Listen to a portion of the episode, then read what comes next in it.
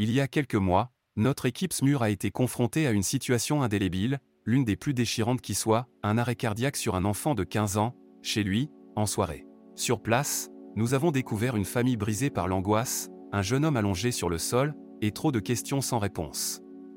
L'origine de l'arrêt cardiaque demeurait floue. Une infection peut-être? Nous avons tout tenté, utilisé chaque compétence, chaque technologie à notre portée pour le ramener. Mais après plus d'une heure d'efforts acharnés, le verdict est tombé. Sans succès. L'instant où il faut annoncer l'échec est d'une intensité inouïe. Devant moi, des parents ébranlés, le désespoir dans leurs yeux. J'ai senti le temps s'arrêter, les secondes se figer. Les mots paraissaient vains, presque inaudibles, mais je devais les prononcer. Je me suis retrouvé face à une douleur incommensurable, face à des parents qui venaient de perdre leur bien le plus précieux. Et c'était à moi de leur dire. L'émotion m'a envahi, me submergeant alors que j'expliquais que malgré tous nos efforts, nous n'avions pas réussi à le sauver. Aucune formation ne vous prépare à ces moments, à ces conversations déchirantes.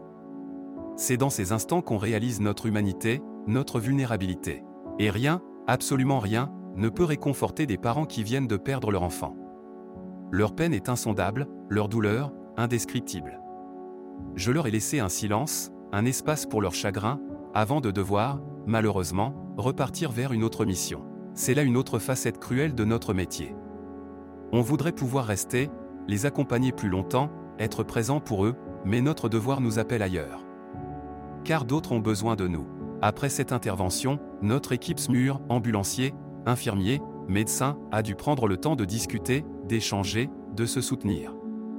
Ces moments laissent des traces, nous rappellent la fragilité de la vie, l'importance de chaque seconde. Ils sont le reflet douloureux de la réalité de notre travail, un travail d'engagement, de dévouement, mais aussi de peine. Ce soir, mes pensées vont à cette famille, à leur douleur.